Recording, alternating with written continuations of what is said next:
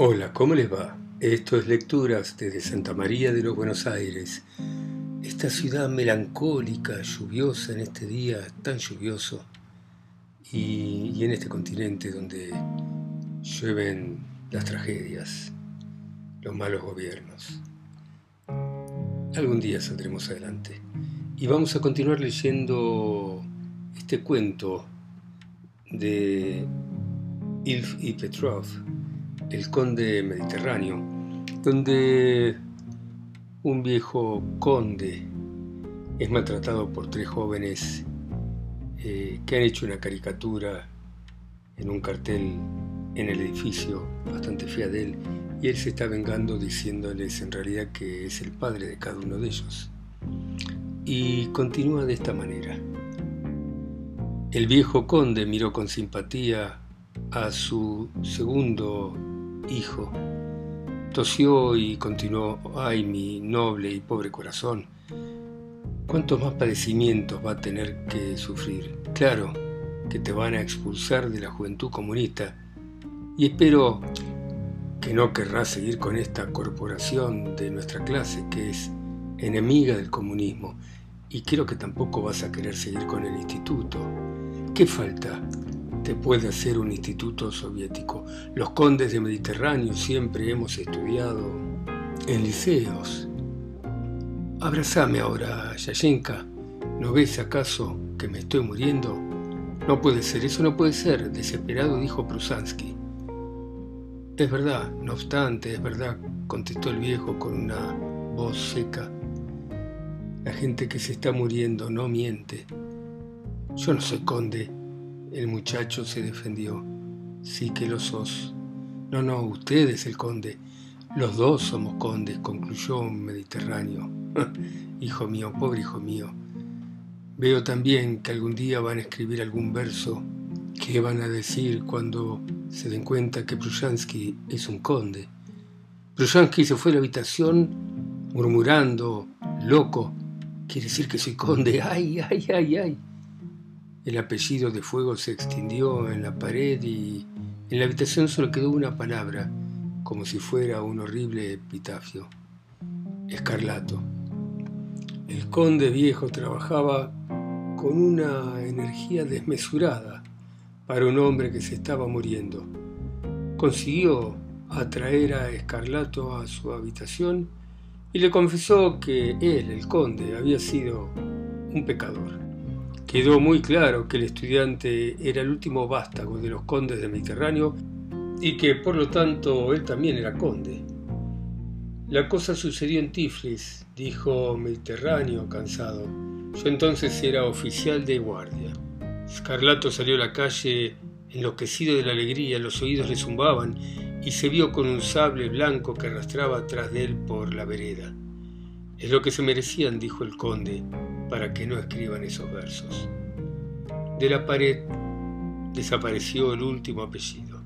Una bocanada de aire fresco, viento marino, entró en la habitación. La muerte salió de detrás del armario, el viejo conde chilló, ella puso en función la guadaña y ahí mismo murió el conde con una sonrisa de felicidad en sus labios morados.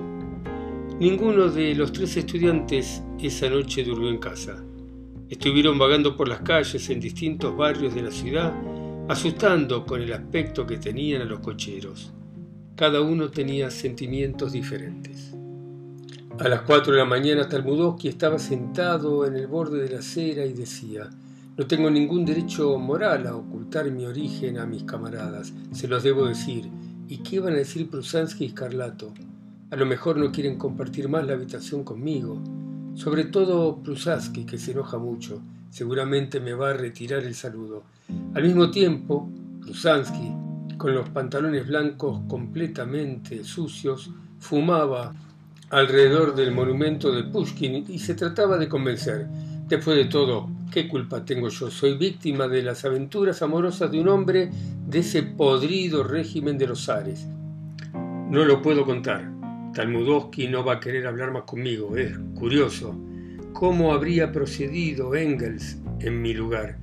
Soy un hombre perdido, esto lo tengo que ocultar, de otro modo mi vida va a ser un infierno. Ay, ¿y Escarlato? ¿Qué dirá Escarlato? ¿Que me ensucié? Porque aunque no pertenece al partido, es activista. ¿Y qué dirá al saber que yo, Prusansky, soy un ex conde? Hay que ocultar esto, esto lo tengo que ocultar. A esa misma hora, Escarlato, el activista, a quien todavía le zumbaba en el oído el ruido de un sable, caminaba por las calles con pasos marciales, clamando de tanto en tanto, lástima que no me haya dejado nada en herencia el viejo. Mi padre ha dicho que tenía una finca en la provincia de Chernigov. Nacía destiempo. Seguramente la habrán convertido en un. En adelante, la trompeta nos llama a usares negros. Es raro, ¿eh? Sería capaz de beberme una botella de ron sentado en una ventana. Debería probar eso, aunque no voy a poder decir nada.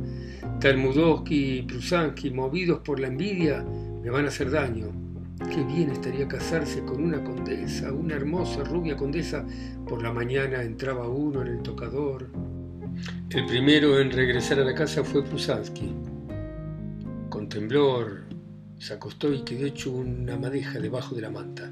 Empezaba a tener calor cuando la puerta se abrió y apareció Talmudowski. Tenía la cara oscura, como si fuera un papel de lija. Oíme, Yashka, dijo con un tono grave. ¿Qué harías si uno de nosotros tres resultase ser hijo de un conde? Prusansky largó un grito ahogado. Ya está, pensó. Ahora empieza la cosa. ¿Qué harías, eh? Dime, insistió Talmudowski enérgico. Pero qué estupidez es esta, dijo Prusansky, intimidado por la situación. Buenos condes somos. Sin embargo, dime, ¿qué haría yo? Sí, tú, ¿qué harías? Yo rompería completamente con él. ¿Y no le hablarías más? preguntó Talmudowski con voz que a su vez era un gemido. No, no, no le hablaría más por nada del mundo, pero ¿a qué santo viene esta estúpida charla? No es una estúpida charla, replicó sombrío Talmudowski. De esto depende toda nuestra vida. Soy un hombre perdido, pensó Prusansky saltando como un ratoncito debajo de la manta. Claro que nadie me va a querer dirigir la palabra, pensaba Talmudowski.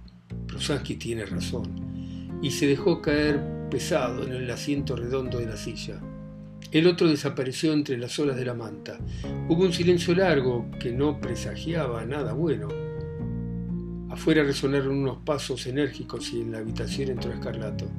Durante un rato miró el cuarto con desprecio. Aquí apesta, dijo altivo, como en el último de los albergues nocturnos. No entiendo cómo pueden vivir acá. Es algo imposible para un aristócrata. Estas palabras fueron para ambos estudiantes un golpe terrible. Les pareció que en la habitación había entrado una bola de fuego y que estaba eligiendo a su víctima. Resultaría lindo ser propietario de una finca, dijo vagamente Escarlato, mirando provocativamente a sus compañeros. Explotarla y vivir de los intereses en París. Dar paseos en bicicleta. ¿No es verdad, Talmudowski? ¿Y tú? ¿Qué opinas, Prusansky? Basta, gritó Talmudowski. Escarlato, dime, ¿Qué haría si se descubriera que uno de nosotros al final había sido un conde? El que ahora tuvo miedo fue Escarlato. En su cara apareció un sudor de color naranja. Miren, muchachos, balbuceó, después de todo no tiene nada de particular. De pronto se puede enterar de que yo soy conde. Es desagradable, claro, pero... ¿Y si yo fuese el conde? lo interrumpió Talmudowski. ¿Si fuese qué? Sí, si yo fuese el conde, conde, Vos no me hagas reír, porque soy conde, dijo desesperado el miembro del partido. ¿Conde Talmudowski? No soy Talmudowski, explicó el otro, soy mediterráneo. No tengo ninguna culpa de eso, pero es así. Mentira, gritó Escarlato, yo soy mediterráneo. Los dos condes se miraron estupefactos. De un rincón de la habitación salió un prolongado gemido. Y no pudiendo soportar más la espera, el tercer conde sacó la cabeza de abajo de la frazada. Yo no tengo la culpa, gritó. ¿Acaso quería ser hijo de un conde? ¿El exceso amoroso de un hombre del podrido zarismo? Minutos después, los estudiantes se sentaban sobre el colchón de Prusansky, duro como un corcho, y cambiaban experiencias en torno a la situación tan efímera de haber sido condes. ¿Te habló del regimiento de Su Majestad el Rey de Dinamarca? Sí. A mí también. Y a vos, Prusansky, claro, se hasta dijo que mi mamá era hebrea, que era un alma pura. Eres muy hijo de puta. También de mi madre dijo que aunque griega era un alma pura. ¿Te pidió que la abrazara? Sí. ¿Y tú? ¿Lo hiciste? No. ¿Y tú? Yo sí. ¡Qué imbécil!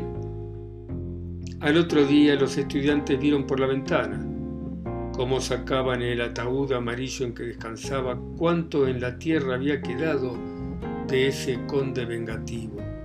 Las ruedas del coche, pintado de plata y tirado por un solo caballo, resonaron en el pavimento. El penacho blanco de general se agitó en la cabeza del pacífico caballo. Dos viejas, de mirada dura, siguieron al féretro que se alejaba. El mundo se había visto libre de una mala persona. Bueno, muy bien este relato, simpático, de Ilf y Petrov, el conde mediterráneo. Lo que tiene de interesante es, bueno, esta situación de estos tres muchachos con ideas políticas diferentes, el conde que ya ha, ha caído el sistema de los aires en Rusia, por la revolución bolchevique. Esta referencia a la guerra y la paz de Tolstoy que hace en un momento uno de ellos cuando dice, es curioso, sería capaz de beberme una botella de ron sentado en una ventana. Y es la misma escena que en La Guerra y la Paz. El gran maestro cuenta cuando un militar que está en una juerga se sienta en la ventana con las piernas hacia afuera y por una apuesta se bebe una botella entera de ron sin apartar los labios del el bollete. Bueno, muy interesante.